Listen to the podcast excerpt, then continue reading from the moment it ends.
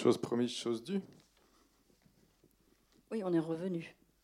Voilà, on fait des rimes parce qu'on s'est mis au rap pendant la, projection.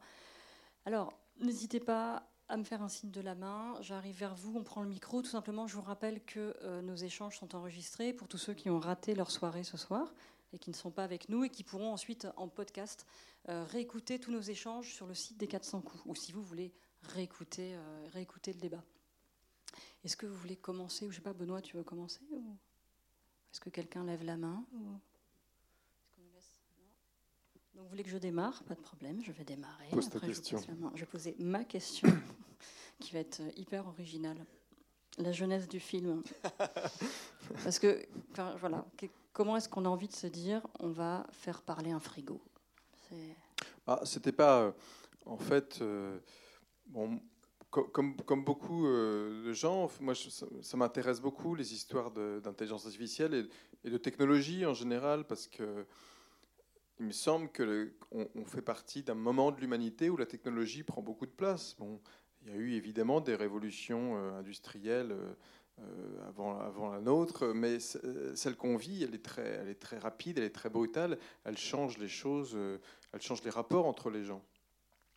Et tout simplement, j'étais à une conférence au Collège de France sur la, ce qui s'appelle la domotique, c'est-à-dire la robotique domestique, les, appareils connectés dans les maisons.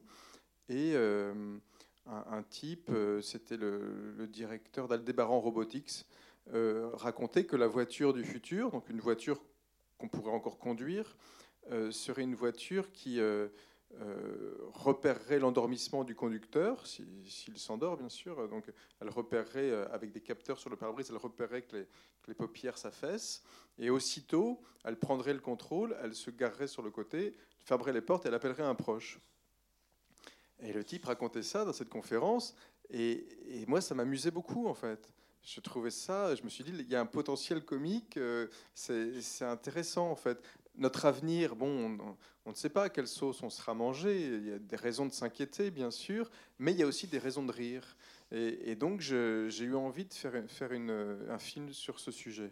Mais de le prendre plutôt côté comédie, parce que ça aurait pu être quelque chose de très négatif avec la oui, mais côté comédie, des machines côté comédie ne signifie pas, euh, euh, signifie pas qu'il n'y ait pas un peu de noirceur, euh, ni de raison de, de, réfléchir. Et de s'inquiéter. Oui, c'est juste qu'en fait, le, le, côté comédie, je dirais que c'est un pan qui est naturel chez moi, bon, parce que c'est. il faut quand même se rendre compte qu'on vit quand même une époque.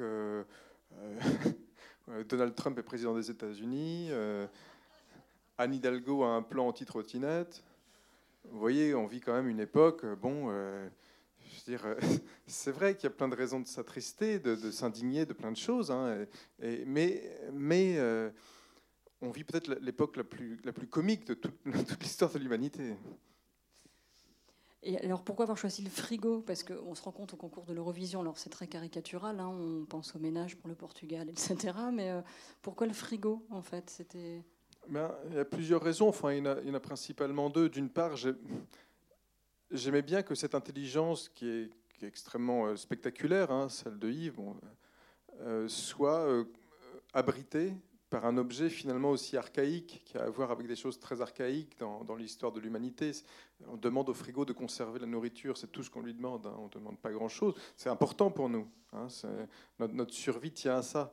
Donc qu'un réfrigérateur puisse tout à coup devenir un rival potentiel sur les terrains artistiques ou sentimentaux, c'était pour moi important, intéressant. Après, il se trouve que le frigo a une sorte de charisme. Euh, c'est vrai, dans, dans, la, dans, la, cuisine, euh, bon, le frigo voilà, fait à peu près une taille humaine. Bon, C'était un, candidat euh, intéressant. Et puis, pour une raison que j'explique pas, il a aussi un, un petit côté charmant parce qu'on colle des magnettes sur les frigos. Donc ça permet aussi une expression. Je ne sais pas pourquoi on ne colle pas de magnettes sur les lave-linges ou sur les lave-vaisselle. Hein. Mais en tout cas, euh, le frigo, il a ce truc-là un petit peu pop euh, qui me plaisait, qui est un peu, un peu glamour. Prochain sujet de philo, pourquoi ne colle-t-on pas de magnettes sur les machines à laver? Je pense que ça peut être une idée. Il y a des enseignants dans la salle, peut-être euh, souffler des sujets. Est-ce qu'il y en a qui ont des questions ou des réactions? Profitez-en, vous avez le réalisateur avec vous. Non, ils ne veulent pas te poser de questions, Benoît. En voilà, en voilà. Ah. Tout sujet, hein, y compris des questions de culture générale. Bonsoir. Bonsoir. Euh, la scène de fin, qui est super sensuelle, pourquoi? Bah, Déjà, vous avez répondu en partie, parce qu'elle est hyper sensuelle, c'est toujours chouette. En fait, quand j'ai écrit ce scénario, euh, la scène de fin, elle, est venue assez tardivement, mais elle est venue à un moment donné comme quelque chose d'assez évident. Bon, euh, c'est-à-dire que l'histoire de ce film, c'est que ce réfrigérateur est une version euh, augmentée de, de Jérém. Donc à un moment donné, il prend le pas sur lui, mais euh, en fait, cette relation qui se tisse dans le film, c'est une relation à trois, où le réfrigérateur représente Jérém en mieux, enfin, une certaine forme de mieux, hein, un mieux statistique, comptable. Donc euh, il y avait cette possibilité d'une fin comme celle-là. Après, vous savez, hein, je, vais, être très sincère, euh, euh, quand on fait des films, bon, il y a, l'aspect scénaristique, mais il y a aussi l'aspect visuel. Et, et, moi, j'avais jamais vraiment fait de scène d'amour au cinéma. Je, dois dire tout simplement que ça, ça m'excitait, ça me plaisait d'essayer de filmer ça. Et d'essayer de faire en sorte qu'on termine par une sorte d'apothéose comme ça, dans une scène avec un réfrigérateur. C'est un défi chouette on a envie de se dire allez, on, va le tenter, on va le faire, on va faire une scène d'amour avec un réfrigérateur et on va terminer le film là-dessus. C'est pas une garantie de, succès, hein, mais en tout cas, c'est une garantie pour moi de, faire quelque chose à un moment donné qui, me plaît, que je trouve, que je trouve euh, beau à faire et j'espère mémorable. Et, Merci. et qui permettent aussi de changer le rapport que chacun a avec son réfrigérateur. Chacun, chacune. Je souhaite une très bonne soirée à tout le monde avec son frigo. Euh, ça va être sympa. Bonsoir. Euh, moi, ce film m'a fait tant penser un peu au Chaplin euh, étant moderne et puis d'une autre révolution industrielle, un peu aussi à Dupieux. Je me demandais si c'était un peu des inspirations que vous aviez. Et l'autre question, parce qu'il m'a amusé, c'est qu'en fait, le plus sage, le plus, le, plus sincère dans sa relation, qui a le mieux appréhendé sa relation, c'est quand même le frigo qui la vision la plus euh, réaliste et, oui, sage de ce rapport à trois. Et est-ce que son intelligence, pour vous, elle vient d'hommes qui lui ont inculqué une intelligence artificielle dont il s'inspire, ou est-ce qu'il y a une intelligence des machines euh, Enfin, comment vous Pourquoi c'est une intelligence supérieure du frigo finalement sur ces deux personnages? En fait, euh, mon réfrigérateur dans le film, c'est à la fois quelque chose qui existe un peu, quelque chose aussi de tout à fait improbable. C'est-à-dire qu'aujourd'hui, on a des intelligences euh, artificielles, mais qui sont plutôt faibles, hein, même si c'est déjà pas mal. Je veux dire, par exemple, les intelligences artificielles qu'on connaît, c'est Waze dans votre voiture, hein, qui vous indique le plus court chemin pour aller d'un endroit à un autre, mais c'est aussi Facebook ou YouTube qui vous indique euh, euh, quelles sont les choses que vous êtes censé aimer par rapport à ce que vous avez aimé précédemment. Ça, c'est des intelligences artificielles qu'on connaît. Puis il y a aussi Siri, bon, qui, qui n'est pas vraiment une intelligence très forte, mais qui donne, qui donne l'impression d'avoir une empathie, de vous connaître, de faire des blagues. Bon. Donc, euh, euh, le frigo du film, euh, l'idée que, j'avais, c'est que je poussais au bout la logique de ce qui s'appelle l'apprentissage profond, donc qui, est, qui est, ce qui a réveillé l'intelligence artificielle ces dernières années, la possibilité pour des algorithmes de progresser à partir d'une base de données qui est celle en fait d'un terrain donné. C'est-à-dire que là, par exemple, c'est l'utilisateur. Yves, on peut imaginer qu'il connaît parfaitement euh, ce que fait Jérém, ce qu'il aime faire sur Internet, où il va, et il en tire comme ça une sorte de portrait, et au fur et à mesure, il devient le meilleur expert de son utilisateur. Mais sur des bases statistiques, hein, ce n'est pas de la vraie intelligence c'est euh, sur des bases statistiques. Il va pouvoir dire voilà, si vous, vous allez, euh, vous l'avez tous constaté en allant sur Internet, si vous allez euh, à droite, à gauche, vous allez pouvoir avoir des publicités éventuellement qui pourraient se référer à ce qui serait votre profil. Donc c'est de ça dont le film parle. Mais ici, j'ai poussé le bouchon un peu plus loin. Ce qui m'intéressait, c'était d'imaginer que il y a peu de chances que ça se passe dans la réalité, mais ce qui m'intéressait, c'était d'imaginer qu'arrivé à un certain stade, cette, intelligence puisse devenir un peu sensible. Et que du coup, elle, se mette à douter en fait, de, son intérêt et de son importance. Qu'elle se dit, bon, en fait, pourquoi? À quoi bon?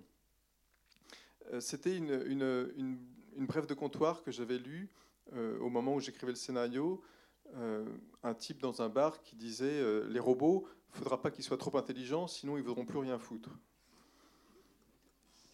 Et, je me suis dit, peut-être peut c'est un espoir, c'est qu'à un moment donné, une intelligence artificielle devenant très intelligente se mettrait à douter. Je dirais, bon, finalement, je vais finir très seul si je continue dans cette voie. En intelligence artificielle, on pense aussi au film Her de Spike Jonze, et on pense bien sûr à 2001 Odyssée de l'espace, avec le fameux robot qui finalement éjecte les astronautes pour finir sa mission. Euh, c'était des inspirations aussi ou bah, C'est forcément des films que j'ai vus et que j'ai aimés. 2001, euh, c'était en 68. Alors, euh, l'intelligence artificielle 2001, c'est quelque chose qui était, qui était très éloigné de nous. Là, ce qui se passe aujourd'hui, c'est qu'on vit, on vit avec la possibilité d'avoir des engins, peut-être pas comme HAL, mais en tout cas, on commence à rentrer là-dedans. Et, à notre grand étonnement, ce n'est pas, pas des machines mirifiques, ça peut être une enceinte connectée ou euh, que sais-je, en fait. Euh, n'importe quoi peut devenir intelligent aujourd'hui. C'est ça à la fois notre drame et notre, notre aubaine. Heure, c'est un film aussi que j'ai beaucoup aimé, mais Heure est un film très sombre euh, sur une histoire d'amour, sur un chagrin d'amour et sur la question de savoir si on peut, si on peut compter sur une intelligence artificielle pour, euh, pour soigner un, chagrin d'amour. Mais Heure était un film très américain aussi dans le sens où l'intelligence artificielle était complètement euh, euh, épurée, enfin elle n'existait pas, elle était immatérielle. moi j'ai mon côté un petit peu rablaisien hein, qui fait que l'intelligence artificielle elle est, très incarnée et il y a un peu de grivoiserie parce que en fait ça m'intéressait de, de, ramener beaucoup d'humanité dans ce film pour pas en faire un film trop concept ou trop, ou trop froid. Et on n'est pas en science-fiction, contrairement à Her ou 2001 Odyssée de l'espace, on est plutôt en science-fiction. Là, on est sur du, du quotidien presque. C'est une anticipation légère dans la mesure où c'est demain matin. Mm. Peut-être fin août. Certains vont avoir un Yves qui va être livré chez eux fin août. Est-ce qu'il y a des questions dans la salle ou des réactions? Alors, euh, sur ce film, enfin, j'ai trouvé que c'était intéressant, ce rapport entre l'homme et la machine intelligente. Euh, effectivement, est-ce que c'est la machine qui est au service de l'homme ou l'homme au service de la machine? J'ai bien aimé la, scène avec euh, la vaisselle en disant euh, on s'émancipe d'une intelligence parfaite. Et je trouve qu'elle est, très intéressante cette scène parce qu'effectivement, on peut se dire mais derrière il y a une notion de bonheur. Hein, quel est le bonheur de l'homme? Est-ce que c'est le fait d'être effectivement entouré de machines qui peuvent prédire les désirs de l'homme? Et donc les satisfaire Ou est-ce qu'effectivement, euh, je dirais dans la nature de l'homme, en fait, c'est aussi l'imprévu qui est un plaisir. Et je trouve que c'est bien euh, cette émancipation de, de l'homme sur la machine. Moi, j'ai trouvé ça euh, intéressant. Eh bien, merci. Oui, qu'est-ce que je peux vous dire à ce sujet Oui, c'est vrai que la question, c'est à un moment donné, il y, a, une des machines dans le film qui dit oui, on, va vous épargner le fait d'apprendre des, instruments. Euh, comme ça, ça sera toujours ça de, prix. Quoi. c'est, vrai que c'est, ce qui est assez comique dans cette euh, idée d'être entouré par des machines qui font le boulot pour nous. C'est qu'à un moment donné, on, a envie de leur dire bon, ça va, quoi, on va. Mais, mais, mais, en même temps, la, question n'est pas, pas si simple en fait. Hein. Euh, encore une fois, si on pense à Waze, c'est hyper pratique. Hein, très peu de gens se disent finalement je, vais préférer prendre un autre chemin. Euh, je vais préférer prendre le chemin le plus long par rapport à ce que Waze me propose. On devrait faire ça, ce serait une forme de résistance. Hein, mais, personne n'a envie de faire ça. Donc le jour où, une intelligence artificielle vous dit bah, moi je, vais vous dire comment vous allez avoir plus de succès, comment vous allez gagner peut-être plus d'argent, ou peut-être être plus séduisant, euh, séduisante, euh, vous direz ah oui, peut-être, ouais, c'est intéressant. Pardon? Attendez, j'arrive parce qu'on ne vous entend pas. Oui. Oui. Et, qu'est-ce que vous voulez dire? L'homme ne choisit pas le chemin difficile. Mais qu'est-ce que ça signifie? En fait, le lien, tout simplement, c'est que euh, on choisit le côté, euh, le côté plus facile avec les machines et l'intelligence artificielle.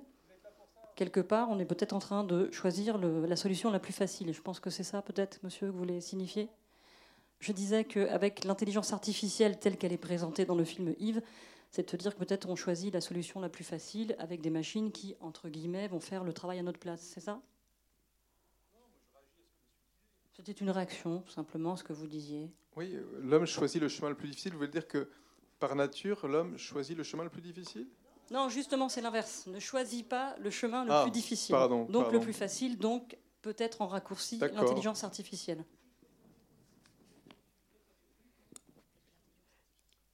Excusez-moi, moi, j'ai une question. D'accord, merci, merci parce que j'ignorais ça, mais bah oui, vous savez. j'ai une question. J'ai une question à mon tour. Je voulais savoir pourquoi la figure du rappeur en fait? Pourquoi vous avez choisi un rappeur? Ah. Euh, pour plusieurs raisons. Euh, d'une part, parce que euh, le, rappeur me permettait d'avoir un, verbe euh, à travers des chansons qui soient plus fleuries, on va dire, hein, c'est le moins qu'on puisse dire. Donc ça, ça, m'a intéressé d'avoir, en fait, parce qu'au au, tout départ, dans les premières versions du scénario, c'était pas, pas un rappeur. Et donc j'aimais bien ça, qu'on puisse avoir une langue très, très crue. Et puis, bon, tout simplement, en fait, le personnage de, Jérém, euh, pour le rendre plausible, c'est un, un, un, jeune d'aujourd'hui qui fait du rap dans son garage. Il aurait fait du rock euh, il y a 30 ans, donc aujourd'hui il fait du rap. Après, une autre chose aussi qui pour moi était intéressante, c'est que bon, les rappeurs, c'est peut-être un peu moins le cas aujourd'hui, mais ça reste quand même le cas, euh, souvent sont, sont, assez obsédés par leurs attributs virils. Donc il y avait un truc intéressant pour moi de mettre ce rappeur en opposition à un réfrigérateur qui vient le, euh, le, rivaliser, enfin être son rival sur le terrain euh, de, la sexualité. Donc euh, pour moi, c'était plus savoureux en fait. Il y avait quelque chose là d'un double déclassement, à la fois en tant qu'humain, mais aussi en, tant que, que mâle viril. Voilà. Justement, on parle des rôles et des comédiens. Moi, je voudrais qu'on parle des, des, comédiens, parce que vous retrouvez Philippe Catherine, qui était dans Gaz de France, votre précédent long métrage. Euh, on retrouve à la musique aussi Vincent Burgala, avec qui vous avez travaillé ou monté aussi. Bertrand, pardon, Bertrand Burgala, avec qui vous avez euh, fait des, séries euh, en télévision. Bertrand qui joue le juge dans le film. il a le rôle du juge, ouais. Parlez-nous un petit peu, de, j'ai presque envie de dire, de, de l'écosystème en fait de Benoît Forgeard C'est-à-dire qu'il se trouve que c'est des, des, hommes que, que j'aime beaucoup. Euh, je les ai aimés avant de les rencontrer. Euh, c'est des musiciens, donc Philippe, euh, Catherine, Bertrand Burgala. Ils ont même collaboré autrefois ensemble. Bon, là, il se trouve que j'avais déjà sollicité Bertrand pour faire la musique du précédent film. Là, c'était intéressant parce qu'il y, a deux musiques dans le film. Il y, a, le rap qui sert au scénario, qui est vraiment, enfin, qui, sert à caractériser les personnages, qui sert même à faire avancer l'intrigue. C'est-à-dire qu'on voit que le changement de, registre de rap euh, permet de comprendre qu'il y a aussi un changement dans l'histoire. Donc ce rap-là a été composé par un, musicien qui s'appelle Mime, avec des paroles de Tortoise, et le reste de la musique, qui est plus, on va dire, plus dans la tradition classique de la musique de film, elle a été composée par Bertrand Burgala. En plus de faire le juge. Les, autres comédiens, en fait, ils ont, vous avez écrit pour eux ou euh, vous avez pensé à eux tout de suite C'était non, euh, sauf peut-être Darius qui joue le rôle de Roger Filière, parce que c'est un comédien qui m'accompagne sur euh, de film en film et je, sais que je peux toujours compter sur lui. Pour les autres, c'est toujours plus délicat parce que l'écriture, elle prend plusieurs années. On n'est jamais complètement certain de pouvoir compter sur, sur les comédiens ou les comédiennes auxquels on pense pendant l'écriture, mais ce n'est pas si grave en fait parce qu'il y a toujours un mélange comme ça d'aventure, de rencontres, de disponibilité. C'est comme ça que le, cinéma se fait. Euh, j'avais travaillé avec William il y a plusieurs années déjà sur un court métrage. Et bon voilà, c'était avant qu'il fasse Soda, c'était avant qu'il fasse de la télé. Je l'ai retrouvé. Il était prêt à, apprendre à rapper pendant, pendant un mois.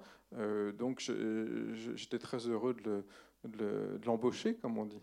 Et puis, et puis Doria, c'était différent. Doria, je ne la connaissais pas du tout mais c'était intéressant pour moi. Vous savez, en fait, quand on fait des films comme ça, c'est toujours un mélange. On a envie de, retravailler avec des gens, puis il faut aussi ouvrir la porte à d'autres rencontres. Donc, euh, les choses se font un peu comme ça. Mais William, j'ai su très vite quand même que ce serait le personnage, parce qu'il a ce côté enfantin que j'aime bien. William Legbill, qui était en première année hein, de, euh, de c'était l'année dernière. Et comment est-ce que tu travailles? Parce qu'on pourrait penser, en voyant le film, qu'il y a des scènes d'improvisation qui sont captées ou autres, parce que voilà, dans, le, dans les dialogues, avec le rap, etc. Est-ce que c'est ce qui se passe ou pas forcément? Comment tu travailles avec tes comédiens? Alors, il n'y a pas du tout d'improvisation. c'est plutôt voilà, il y a le scénario, on répète pendant un mois. C'est ce qui s'est passé, on l'a répété pendant un mois. Moi, si je pouvais répéter plus, je crois que je le ferais. Mais bon, un mois, c'est déjà pas trop mal. On répète et puis on élimine les, dialogues qui passent pas. On apprend à se connaître aussi, on apprend à avoir des références. Parce que sur le tournage, les choses vont très vite, donc euh, c'est bien de, se connaître au préalable, on gagne du temps. Et puis euh, les improvisations, à vrai dire, les seules improvisations sur le tournage, euh, c'était celle du, réfrigérateur. Parce qu'en fait, je vous explique, c'est qu'en fait, ce que vous avez entendu là ce soir, le frigo était joué en direct. C'est-à-dire que je, tenais à ça euh, parce que c'était important, il me semble, pour la mise en scène, pour que les choses soient plus agréables pour l'équipe et pour les acteurs, c'est que le réfrigérateur soit interprété en direct. Donc il y avait Antoine Gouy qui joue Yves dans une pièce adjacente. Il était relié par un micro euh, au réfrigérateur. Il avait un retour caméra et il pouvait donc interagir directement avec, euh, avec la, scène et avec le jeu. Et je pouvais donc le diriger de scène en scène, lui dire un peu plus ceci, un peu plus cela, comme j'aurais fait avec d'autres euh, comédiens. Et les rares improvisations dans le film, ce sont celles du frigo. Charles Aznavour, par exemple, quand il chante Charles Aznavour au bord de l'eau, ça c'était une improvisation. Et l'idée de la battle de Petit Four parce que là, c'est le comportement humain. Enfin, j'aurais un plus beau, un plus bel apéro dînatoire que toi. Ouais, bah oui, ils sont rivaux. Euh, il y en a un qui est, euh, moins malin que l'autre, enfin, ce qui paraît. Hein, peut être, euh, mais ça, ça, ça c'était, oui, ça, c'était pas improvisé. Hein. Ah. Est-ce qu'il y a des réactions, des questions? Non, vous n'allez pas le dire tout haut parce qu'on ne va pas vous entendre en fait. Vous allez le dire au micro encore plus haut. Merci. Je voulais savoir si euh, pour vous les instruments ménagers avaient un genre. Le frigo, c'est un mâle, une voix mâle. Les tondeuses, c'était des voix femelles. Euh, bon, voilà. Je voulais savoir si ça vous avait traversé l'esprit ou pas. Oui, oui, bien sûr, c'est une question qu'on peut se poser. Il y a aussi un aspirateur, euh, une machine à café, et puis des lave-linges. D'ailleurs, je me rends compte en fait que j'ai simplement, je suis simplement allé dans, la, dans le genre euh, qui est défini. Euh, voilà, un réfrigérateur, une tondeuse. Peut-être que tout simplement je suis allé vers ça, mais vous l'avez remarqué à un moment donné, le choix est donné au personnage principal du film de choisir sa voix, et donc il aurait pu choisir pour Yves euh, euh, un autre genre. Il aurait pu le faire. Euh, ça nous aurait entraîné sur un film peut-être un peu différent, je ne sais pas. Mais là, en tout cas, vous, savez, c'est marrant parce qu'en fait, je, me rends compte, mais c'est peut-être le cas pour, pour beaucoup d'entre nous, que quand j'étais enfant, moi j'assignais par exemple des personnalités assez nettes aux voitures. Je voyais bien les voitures avec leurs phares comme des yeux, et donc j'imaginais que c'était des, je les imaginais incarnés, quoi. J'imaginais toujours ça. Et on avait une 404, et une 404, j'imaginais qu'elle était plutôt femelle. mais vous savez, voilà. C'est un deuxième sujet de philo, en fait, là pour 2020. Euh, on est en train de donner les, infos. Il faut noter si vous avez des, des lycéens. Euh, moi, j'avais une question sur les, droits d'auteur, parce que c'est vrai que le, procès que l'on voit sur, sur les droits d'auteur, c'est quelque chose qu'on pourrait enfin, presque imaginer, en fait, sur euh, droit d'auteur qui pourrait être donné à une, machine, finalement. Ouais, d'ailleurs, je crois que les questions se sont un peu posées. Elles se posent, par exemple, euh, alors c'est pas une question de droit d'auteur, mais c'est une question morale, c'est sur la voiture euh, automatique. Stéphie est un exemple dans le film. On sait que ces voitures automatiques, par exemple, devront faire le choix, en cas d'imprévu, euh, de se diriger ou bien vers l'un ou bien vers l'autre. C'est-à-dire que si elles doivent renverser ou tuer euh, quelqu'un, il faudra qu'elles tranchent. Et ça, cette question-là, par exemple, c'est vrai qu'elle est assez fascinante parce que on ne sait pas, on sait pas quoi faire. Alors quelque chose de moral finalement consisterait à ce que ce soit aléatoire. Enfin, c'est pas non plus tellement moral. Est-ce qu'il y aurait une programmation derrière pour que ce soit aléatoire? Bah, C'est difficile, en tout cas. C'est des questions qui vont se poser à nous, à êtres humains, dans les années qui viennent. C'est qu'est-ce qu'on fait de, cette nouvelle façon d'être au monde, hein, qui consiste à être une machine pseudo-intelligente, donc qui a plus ou moins des responsabilités. C'est vrai que nous, on se décharge du truc. Hein. La voiture intelligente, euh, si elle a le choix euh, entre le vieillard ou l'enfant, hein, on ne sait pas. Il faudrait que chacun ait une fiche euh, avec ce qu'il a fait de bien ou de mal. voyez c'est des questions qui, paraissent complètement comme ça surréalistes, mais qui vont se poser sérieusement.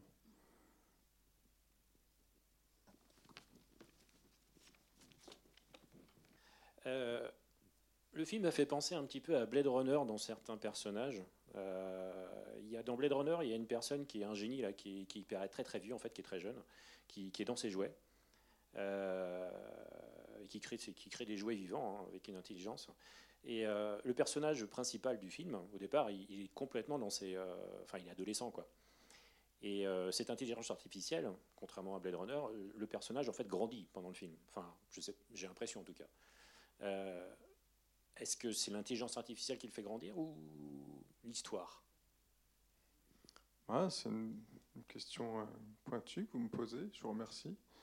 Euh, vous parlez du personnage de Jérém hein? Oui, oui, bien sûr, bien sûr. En fait, Jérém, c'est un archétype assez simple finalement d'un garçon qui a du mal avec la vie, qui a du mal aussi avec la réalité, et avec l'amour peut-être on sent bien qu'au début du film, euh, il se vante de pas mal de choses à travers les textes de ses chansons, mais que la réalité des faits est plus compliquée.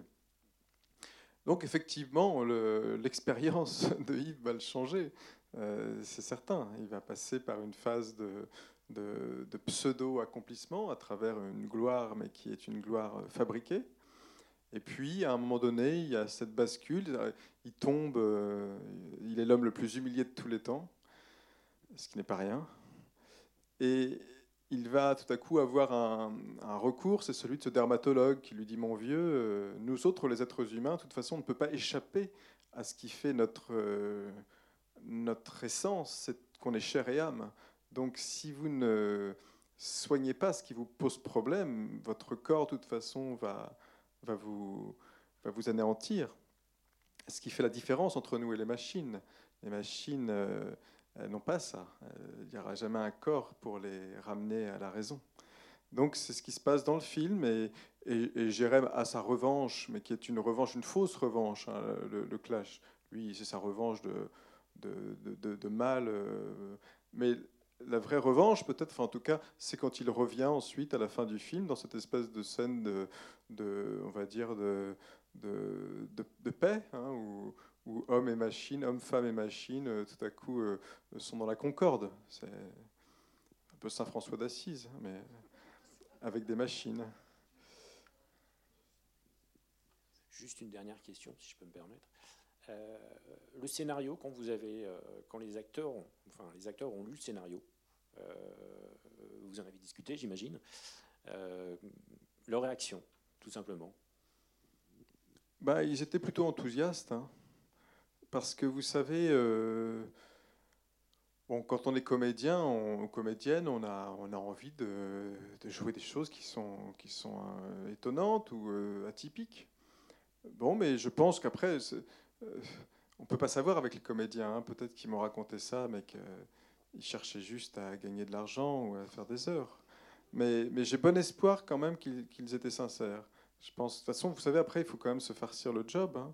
Euh, une fois qu'on a dit oui. Euh, non, non, je pense que Doria, par exemple, cette scène finale avec le, frigo, ça, l'effrayait, comme moi d'ailleurs, hein, et comme William, mais ça nous mettait aussi en appétit. On avait envie de le faire, euh, de voir ce que ça allait donner, de, la réussir. Vous savez, c'est chouette d'avoir des, histoires qui vous mettent au défi.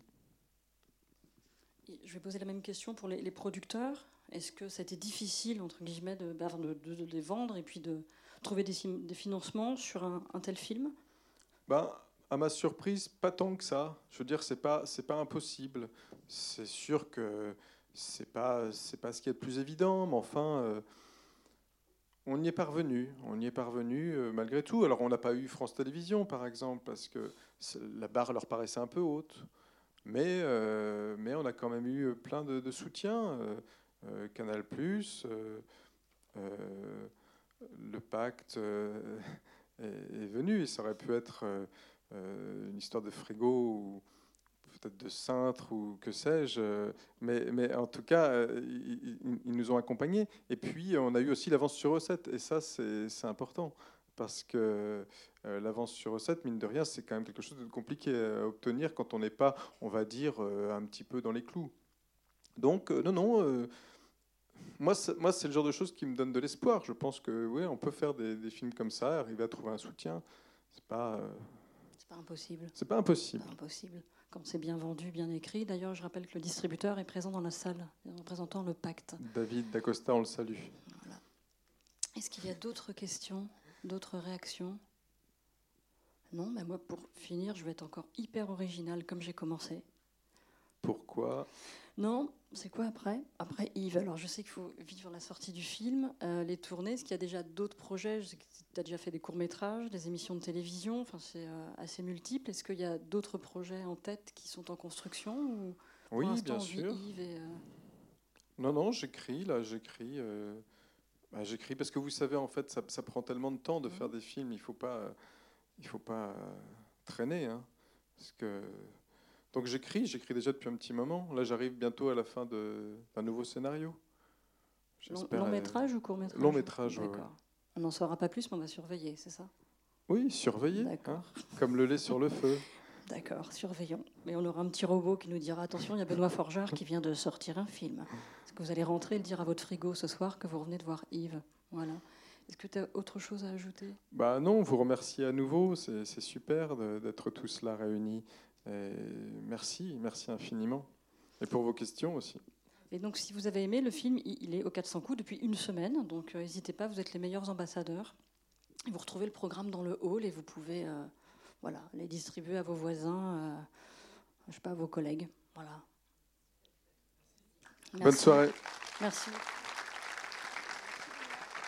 Merci. Ah, j'ai oublié de remercier les 400 coups, toute l'équipe des 400 coups, bien sûr. Merci.